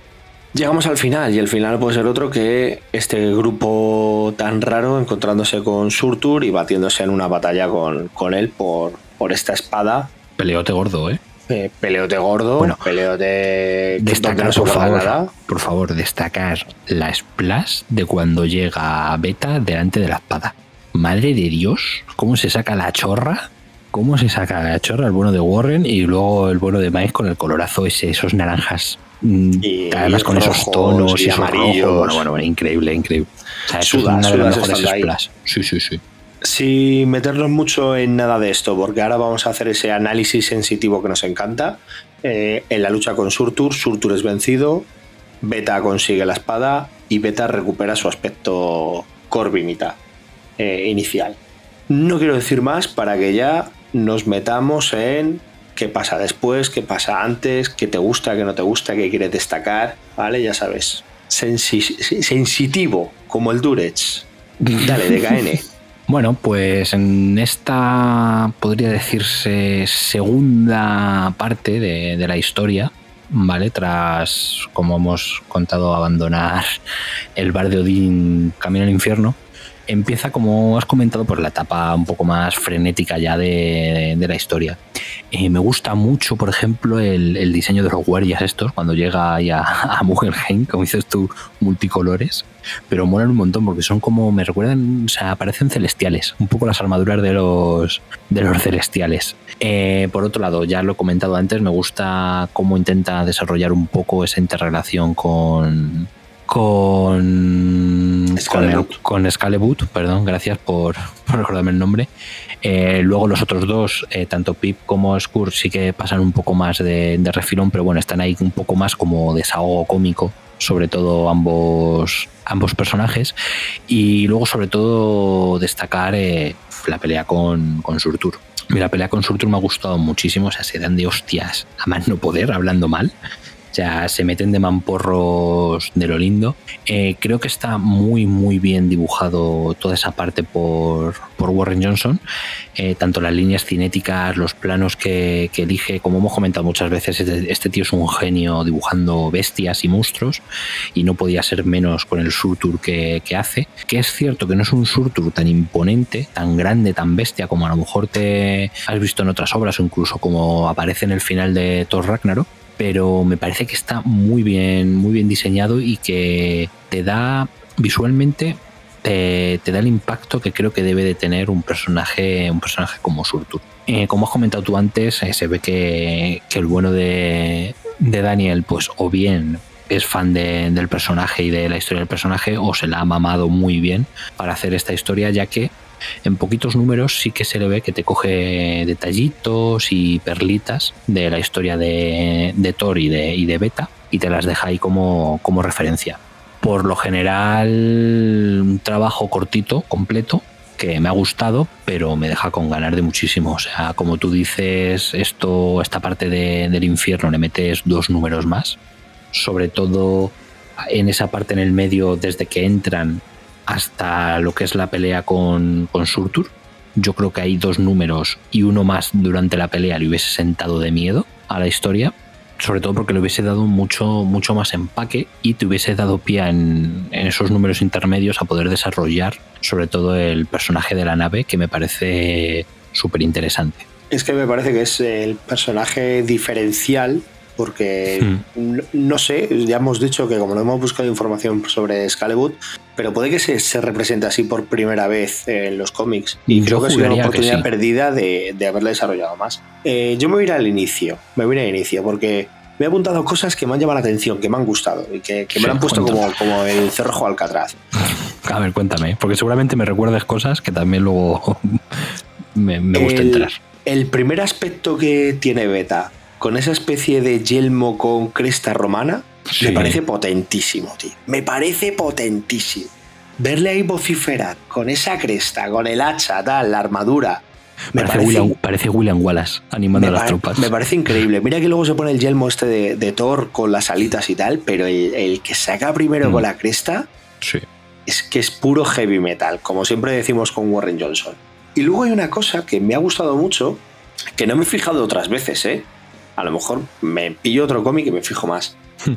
Pero en este cómic me ha dado la sensación de que juega muy bien con ciertas perspectivas Warren Johnson y con, cierto, y con ciertos efectos. Porque, por ejemplo, cuando, cuando Fun pega el puñetazo al muro y lo derriba, lo que más líneas cinéticas tiene, a pesar de que todo está cayendo, Bill sale volando y demás, lo que tiene las líneas cinéticas es el puño. Y es que da la sensación de que el puño va a atravesar la viñeta sí, y va totalmente. a salir de la viñeta.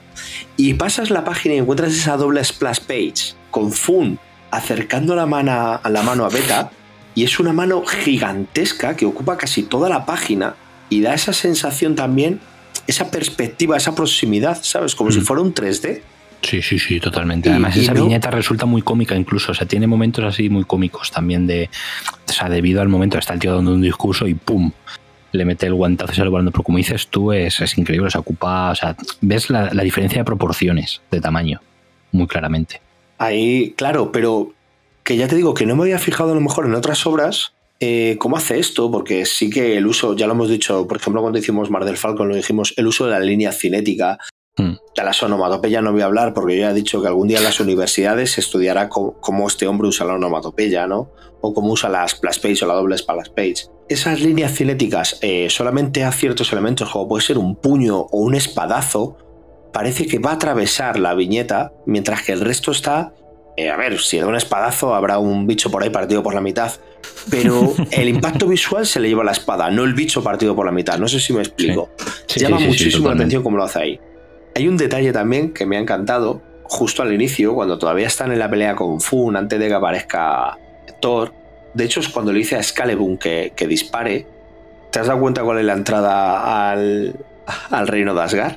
Mm, no me fijé, vamos, no me, ahora mismo no me. ¿No, no te, no me te has fijado que es la entrada al reino de Asgard mientras Fun se está partiendo el culo? A ver. Ves el Bifrost y ves Sí. El casco de Galactus. Ah, es verdad, el casco de Galactus. Es verdad, no me había fijado.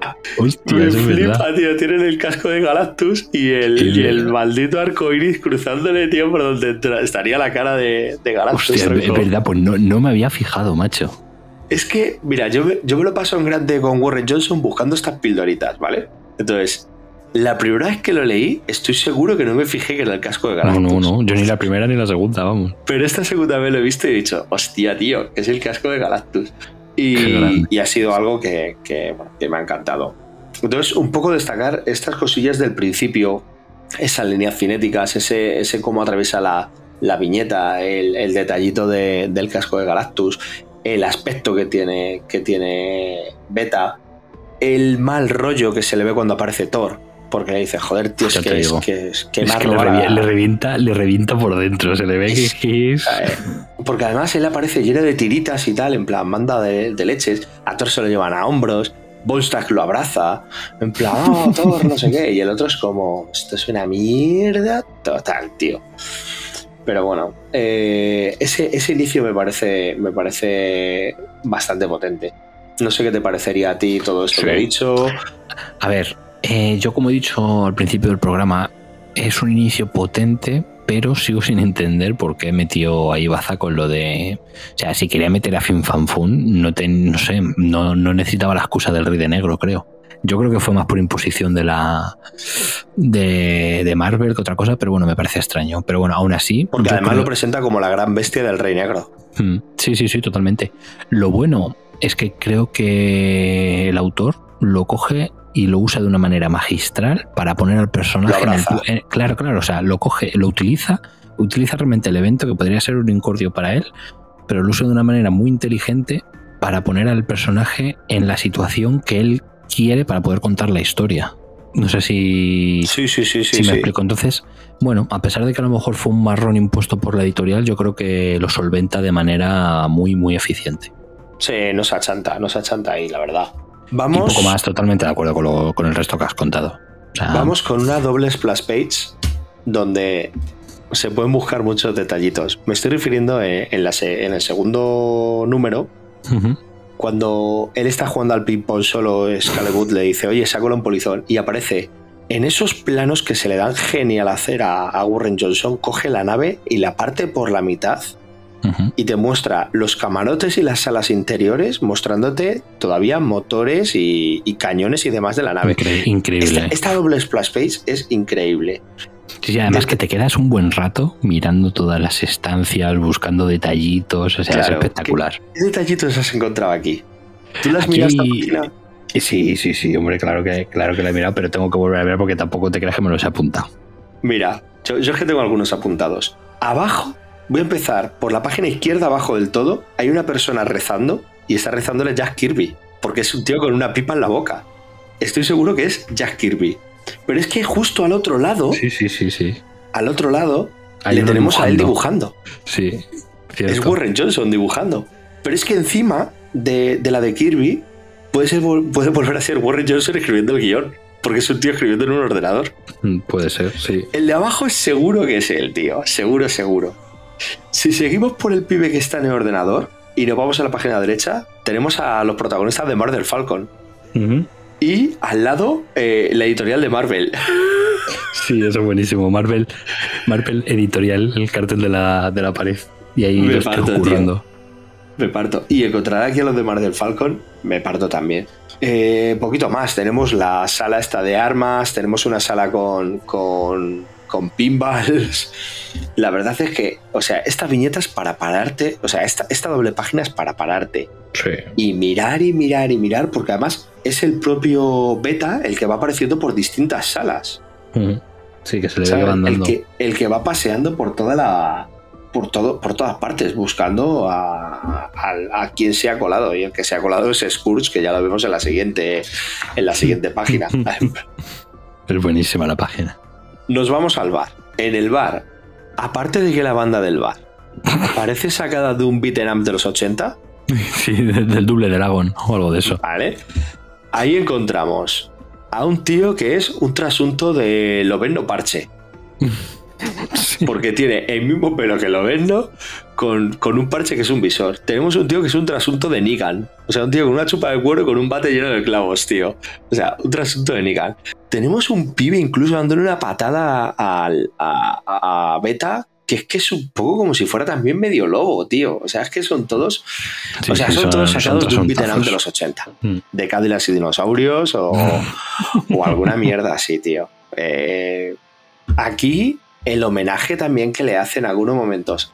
Aquí, en estas páginas y en todo el cómic, a la lucha libre es increíble. O sea, Sí. el momento en el que Beta coge del brazo a un tío, lo trae hacia él para pegarle con el antebrazo, pues como habremos visto tantas veces hacer a los personajes de la WWE, Sí, sí, sí. Se ve que le gusta el wrestling al tío este. Va, eh, es un tío haciendo una patada voladora, eh, aquí pegándole un gancho a uno, haciendo llaves de brazo, no sé qué. Bueno, es que es todo, es todo, es completamente todo un homenaje a la WWE. No le he dado, no le he dado un tiento, pero tengo unas ganas de leerme el Dua Powerbomb, que precisamente va de lucha libre. De lucha libre, sí. Aquí, en, en la parte que decías que tiene ese primer encuentro con Thor, le hace un suplex, le coge la cintura a ti y le hace un suplex. O sea, me flipa. Este tío tiene que ser un flipado de, de Hulk Hogan y compañía.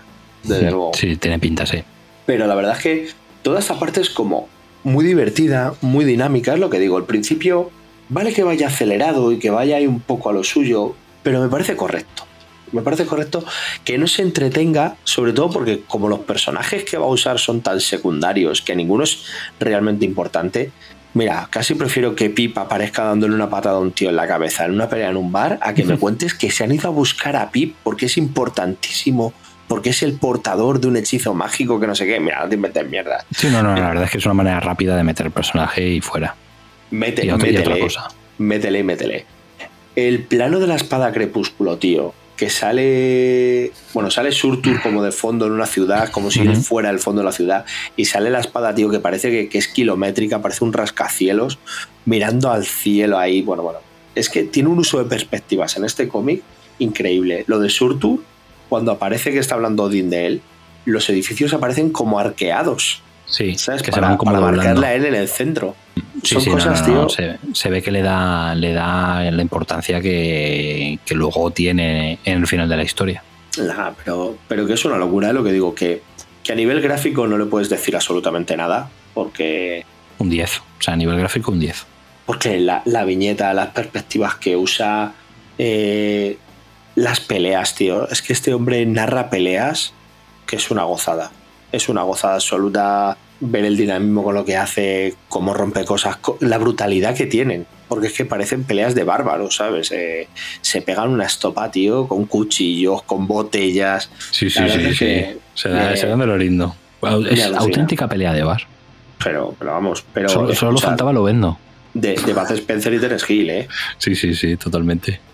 Esta primera parte del cómic, aun siendo rápida, ya te digo que me funciona mucho mejor. Es precisamente donde coincido contigo en que a raíz de entrar en Muspelheim y crearse Excalibur, yo creo que podría haber alargado los números en Muspelheim. Mm, Sí, Yo totalmente. creo que toda la persecución que les hacen cuando les pilla el bicho este Lovecraftiano, ahí podría haber tirado un par de números o tres más y me habría creído mucho más las relaciones. Porque al final, eh, Scourge y Pip entran aquí, pero aparte de ser un alivio cómico, hasta el final de- del TVO con un par de acciones no hacen absolutamente nada. Podrían estar o no estar en la historia. Sí, Pero el totalmente. problema, que, el problema que veo es que por mucho que, que Warren Johnson me pinte y me lo, me lo pinte tanto en su guion como en su dibujo, lo feo, lo horrendo y, y lo asqueroso que se ve, beta, no me termino de creer su mierda de quiero ser bello, tío. Lo siento, pero es que no me lo termino de creer. O sea, yo creo que es porque es un personaje tan desconocido y que no he leído nada de él nada más que esto, que es como, tío, eres un llorón. Desde que abierto la primera página estás aquí en plan lloriqueando por las esquinas. Y me parece como muy precipitada toda la relación y el background que le quiere dar con, con, con que no es precipitada, porque Excalibur lleva estando con él desde el principio, desde que se crea. Mm. Pero no este Excalibur Yocasta. Entonces ahí creo que ahí le, le- le habría faltado algunos números para que me pareciera más redonda de lo que es. Creo que ahí sí que, no sé si por él o por Malver, no sé cómo sería el, el encargo, pero creo que ahí es donde me patina mucho el guion, en que no me termino de creer la relación de ellos dos y de verdad la motivación de, de, de Beta de, de querer ser bello. Sí, se ve demasiado, demasiado forzado y es como dices tú debido a, al poco tiempo que tiene para poder desarrollar esas relaciones. Eh, con unos cuantos numeritos más te hubiese dado tiempo a darle un poco más de fondo, incluso poder dedicarle un número completo prácticamente a la interacción de Beta con el resto de, personajes. Pero, pero bueno, al final, como dices, no sabemos si por él o por Marvel, que le diría que solo 5, pero se quedó, se quedó en, en esto. Una, una pena, ¿eh? O sea, es un, una oportunidad, yo creo, perdida de haber hecho una obra muy redonda de este, de este personaje. Bastante más aprovechable. Yo lo que te digo, Sí. que de todo lo que he leído al final de eh, Warren, yo creo que esta es, para mí, la peor valorada. De las cuatro que he leído, he leído Extremity, Mar del Falcon, Tierra Muerta y esta. Y para mí es la que más baja por guion. Sí, argu- argumentalmente es la más, es la Por más historia floja. es la más floja de, de las cuatro. Visualmente es como las otras, es, un pepino. Eh, Mike Spicer también se la saca mogollón. Hay un momento en el que van bajando con la nave por el pozo este de, de Muspelheim y se ve como una especie de, de pintada tribal Mm. de Surtur. Y me encanta cómo lo ha coloreado para que parezca que está pintado encima de la piedra, ¿sabes? Sí. Eh, que es una pintura tribal, no, no un graffiti al uso. Eh, me encanta ver los interiores de la nave tan grises, ¿no? todo tan, tan metálico, me- metal por todas partes. Parece que contrasta mucho con contrasta mucho con todo ese tono anaranjado de, de fuera. Es que una vez que traes más Pelheim, en todo es sudor y calor, tío. O sea, es que es, es ríos de lava, llamas, fuego, eh, el cielo rojo. La verdad es que es, es una locura. Y luego, por ejemplo, números que hubiera alargado. Igual que hubiera alargado el de estamos en la nave y nos vamos conociendo y tenemos alguna conversación guay, el número donde el bicho este le escoge y va paseando por las salas, como que va entrando por las habitaciones de una casa, Sí, hostia, ahí es que podías haber hecho hasta un mini arco de cuatro números, tío. Uy, ya O te sea, digo. en cada sala haber tirado casi un número para ver su enfrentamiento con Thor, para ver cómo le ensamblan y le desensamblan, para ver incluso algún trauma más, ¿no? Derivado de, de alguno que sea de más, aunque lo estamos viendo aquí, de, pero de perder su, su martillo y no poder recuperar su forma humana. No sé, cosas así, tío. Eh, Sí, más, más- más desarrollo en general de, de todas las subtramas que te deja ahí un poco. Porque el problema es ese que te enseña la patita a cosas muy interesantes, pero solo te enseña la patita nada más. Ojito a la casquería de la camilla, ¿eh? Madre mía. Es Ojito. que este, este- este hombre a la hora de dibujar casquería tampoco se le da mal, ¿eh? Pero es que no se corta ni para pintar No. naves, ni pistolas, ni desmembramientos, ni, ni nada, tío. Es que Mm. hace, hace unas cosas ah, que me parecen eh, alucinantes, ¿eh? Cómo Sí. tiene ahí unos ganchos cogida la carne del otro, cómo le Aunque están bueno, cortando la A cara. la, hora, a la hora de desmelenarse así, para mí el Sumun se lo lleva a tierra muerta, ¿eh? Ay, guay, El momento su- columna vertebral de tierra muerta, eso me parece de lo más maravilloso que he leído en los últimos años. Ese momento. Me encanta el contraste de cuando él se quita las vendas, se ve la cara, ve lo feo que es, con el contraste de cómo su madre, en la siguiente página, lo abraza y lo mira a los ojos viendo la belleza de su hijo, ¿sabes? Y que realmente el problema le tiene Beta con su aspecto, no le tiene el resto es. del mundo. Sí, a ver, al final es un poco lo que te quiere venir a decir la historia. De una manera, al final al tener pocos números no te da tiempo a, desarrollarlo mucho más, pero un poco la moraleja de, de la historia es eso, es como Beta mm, es realmente el problema lo tiene él y cómo se ve él a sí mismo y que él no se acepta a sí mismo. Un poco va, o sea, realmente la historia va un poco sobre la aceptación de uno mismo y de cómo Beta cree que necesita algo para poder sentirse bien. Es un poco también lo que le ocurre a mucha gente hoy en día, que cree que a lo mejor para ser feliz o sentirse completo necesita una operación de estética. Una operación de estética o necesita algo en particular. un arma mágica. Sí, pero al final es un poco eso. O sea, hay gente que para sentirse bien consigo mismo necesita X coche, porque es el sueño de su vida y si no tiene tal, pues no se siente bien o necesita, pues lo que digo, cosas así para, o sea, cosas externas para poder él sentirse bien con, consigo mismo. Y yo creo que al final, a pesar de no darle tiempo a poder desarrollarlo mucho, creo que es un poco la moraleja que te quiere dejar con la historia. Además se lo dice a Thor, le dice a Thor, ¿dónde te vas? Y dice, a volver a ser hermoso. Y es que está completamente...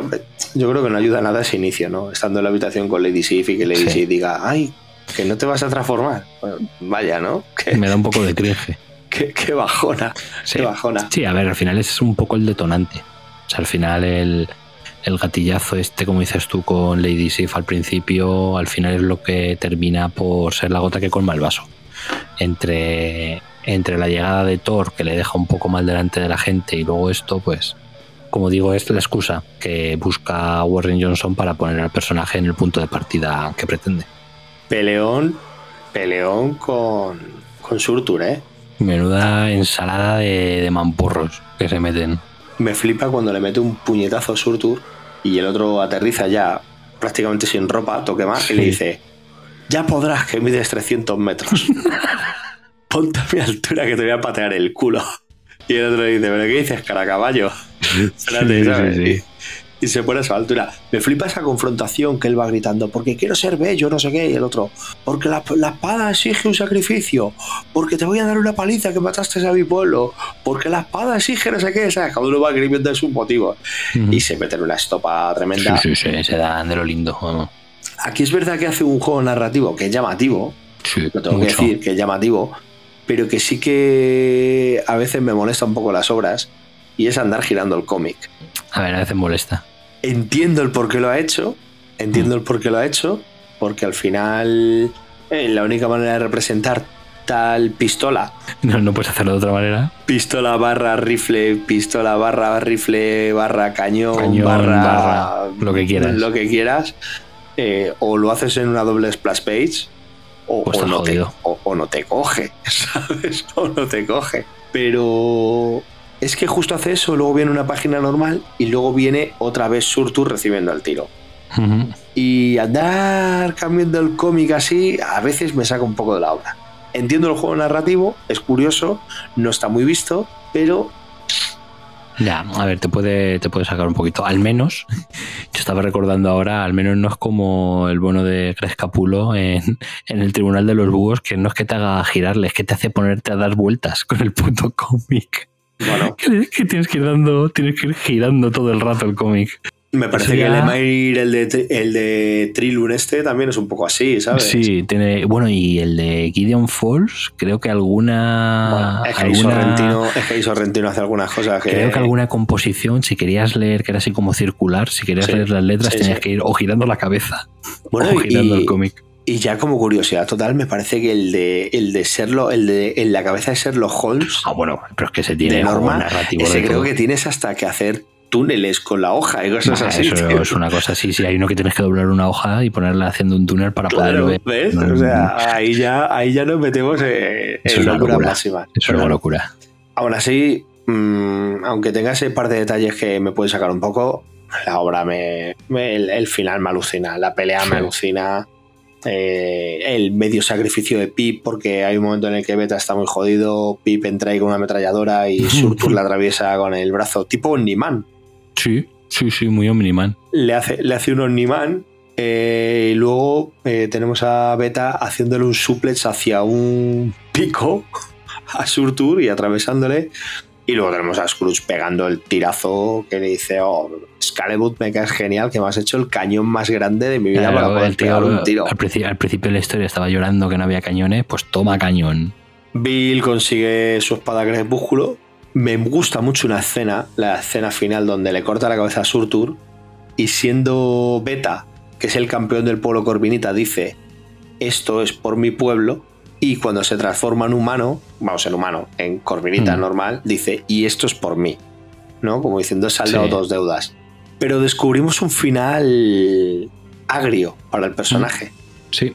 Pip sigue vivo, eh, la nave lo, lo salva, Scalebut lo puede salvar, le está creando un pulmón de carbono, así, como si fuera un alerón para un Fórmula 1.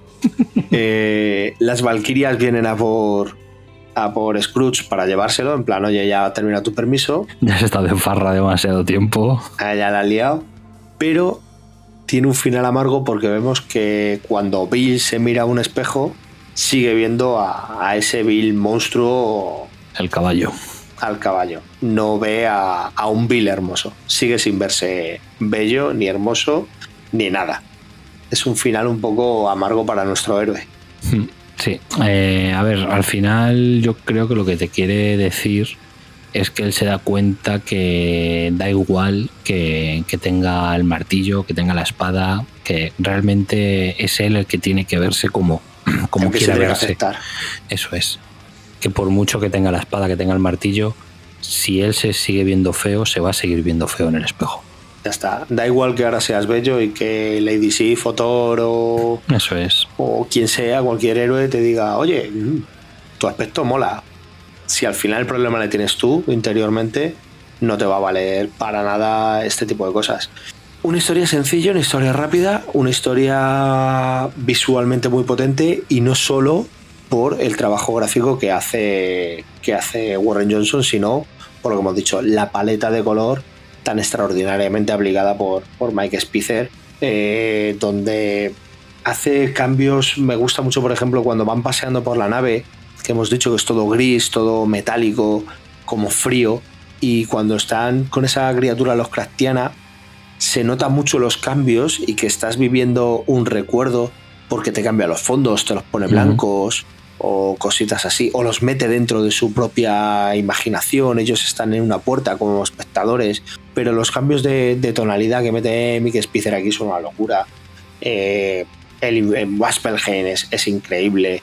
El cómo le dibuja Warren Johnson llamaradas y nubes de polvo y ceniza a, a Surtur y cómo logra colorearlo para darle volumen y tener ese aspecto agresivo es, es una locura. Es una absoluta locura. La verdad es que a mí me parece. Fíjate que, que había leído el número uno de Stillwater hace un tiempo y Y el no cambio de registro tan grande que mete Sí. que no lo había reconocido. Pero es por, es por el dibujo. Es que al final, el igual que, que decimos que el color de Spicer encaja muy bien con el, con el dibujo de, de Daniel, yo creo que en otros dibujantes, aunque el dibujo sea igual de bueno, no le ves igual el color, ya que no es el dibujo de Warren Johnson. Es que conjugan tan bien, si es que están hechos el uno para el otro, literalmente. Entonces yo creo Desde que por eso tampoco me di cuenta yo al leer Stillwater no me di ni cuenta de que era de que era él, pero es por eso, porque al final, como estoy acostumbrado a verle con, con Daniel Warren Johnson, pues no, no, no, no, no, no me di cuenta. Y es que es lo que dices. eh, yo fíjate, viendo la portada de- del tomo, ahí sí que podría reconocerle en otras portadas, quizás. Pero en páginas Sí. interiores, tío, en páginas interiores me resultaría muy difícil, quizás por, por ese estilo tan sucio y sobrecargado que tiene Warren Johnson. Pero. pero, Hablando de, hablando de portadas, quiero decir, eh, Panini, mm, habéis elegido la peor portada de todas, de las cinco y de las variantes que hay, habéis elegido la peor.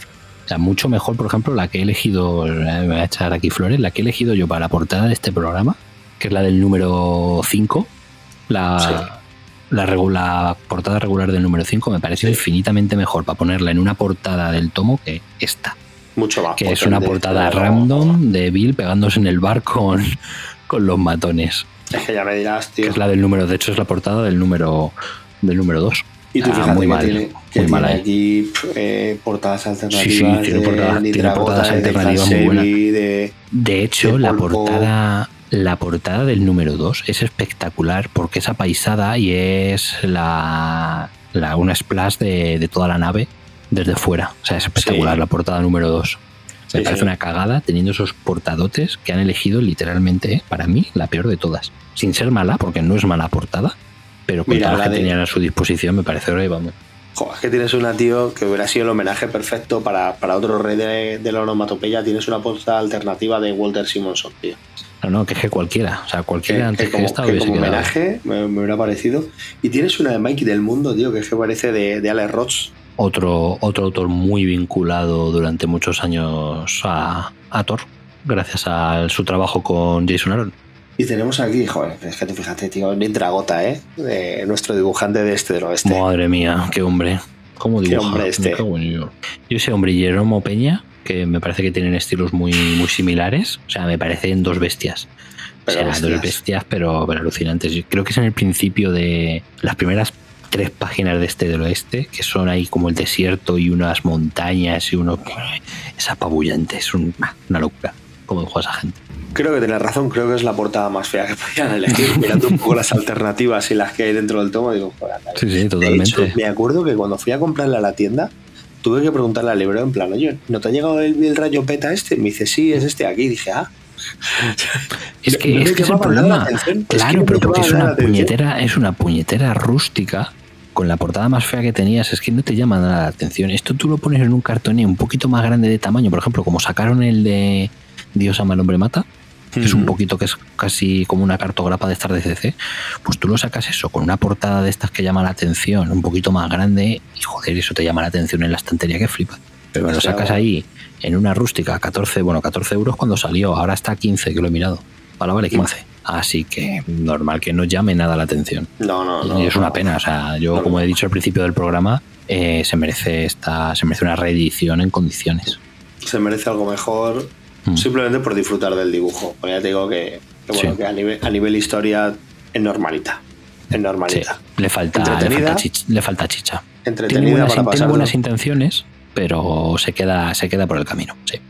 Pero a nivel gráfico te lo vas a gozar. A nivel gráfico, a nivel paleta de colores, eh, black pace, onomatopeya, línea Narra- narrativa visual. la narrativa, es que Sí. es una sacada. Pero bueno, yo creo que le hemos dado un repasillo a este, a este beta, Hemos hablado el doble de lo que tardas en leerlo. pero sin exagerar ni un ápice, sin exagerar ni un ápice. Somos lo peor, joder. Pues nada, DKN, te dejo que, que te vayas despidiendo antes de poner velocidad De crucero y abandonar, abandonar la nave. Perfecto, maestro. Pues nada, ya como últimas palabras, decir que a pesar de que os digamos que, que es un poco acelerada y un poco floja en su, en su guion, es una historia súper recomendada, es- se disfruta un montón, se lee súper rápido, tiene momentos de acción buenísimos. Bueno, ya no, no voy a repetirme con todos los grandes momentos que tiene, pero como digo, muy recomendada, que no os tire para atrás la edición. Si- queréis esperar a una futura edición, bueno, adelante, pero Dios sabe cuándo eh, Panini reeditaría esto. Pero como decimos, muy recomendada, sobre todo si eres fan de- del autor, si la has disfrutado en Extremity, si la has disfrutado en Tierra Muerta, en cualquiera de, de sus trabajos, le vas a disfrutar aquí te va a gustar. O sea, la prueba es que al maestro Borijo, mm, que Warren Johnson le puto flipa, creo que esta obra, que él no suele meterse mucho en Marvel, creo que la tiene y la, y la disfrutó. Así que nada, Insomnes, que esperemos que hayáis disfrutado del programa. Nosotros, la verdad es que hemos disfrutado mucho releyéndolo y haciendo el programa, sobre todo, ya que nos está empezando a gustar esto de prepararnos las cosas, ¿eh, Tenito? Aprendemos. Le, estamos aprendemos. Cogiendo, le estamos cogiendo el gusto. Así que nada, Insomnes, yo por mi parte me despido. Dejo aquí a mi hombre Tenito que cierre el chiringuito y acordaos que hay que leer muchos comises y, y ver de todo. Hartaos a ver cosas y leer. Hay que, hay que culturizarse, Insomnes. Un abrazo a todos.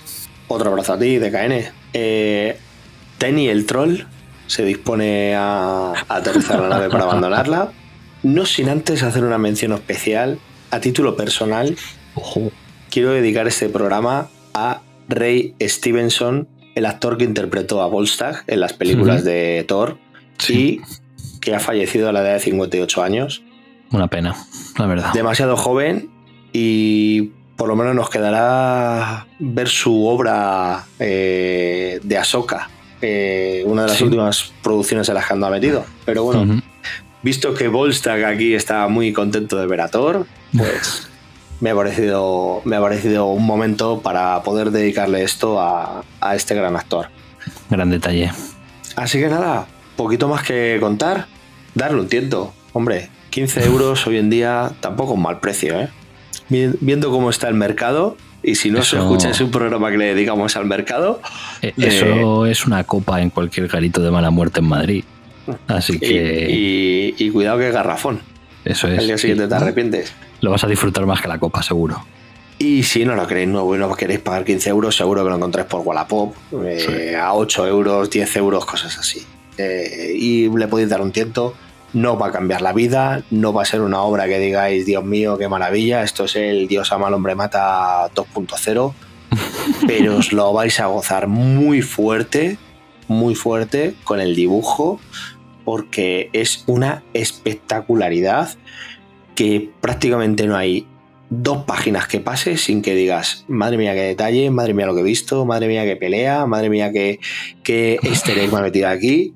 Yo me lo he pasado pipa simplemente pues buscando el casco, el casco de Galactus, buscando a, a Mar del Falcon y buscando a Wally. O sea que, que aunque solo sea por eso, darle un tientecillo que, que es una buena obra. Sin más, dejo el león encendido para que vengáis aquí en Scaleboot a buscarme. Apago el micro y daros las gracias por estar ahí.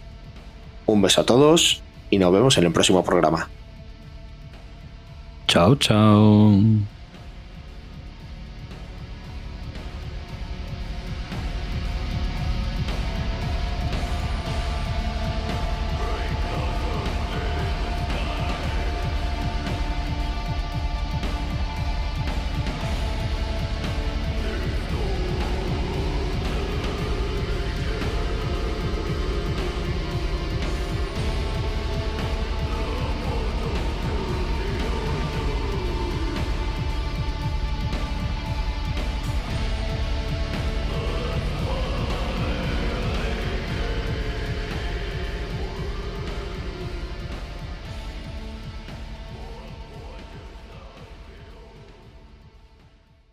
Hoy dormimos poco. Hoy dormimos poco. Tu programa para estar al día de cómics, cine, videojuegos, junto al equipo más divertido y gamberro.